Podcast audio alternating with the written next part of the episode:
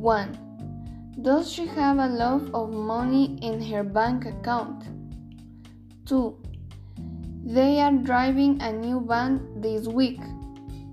3. They're patient when you call them at night. 4. We don't want you to make a mistake. 5. How often does he see his dentist? 6. David and I go to the gym five times a week. 7. Katie likes traditional hobby like rock climbing. 8. Who do you think is more similar to you? 9.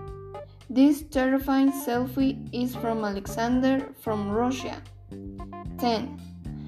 Teenager Jack was very excited when he saw Queen Elizabeth II. 11. Jackson didn't stay until the end. 12.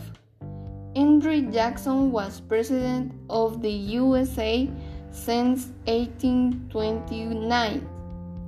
13. Lauren and Harley were born in the 19th century.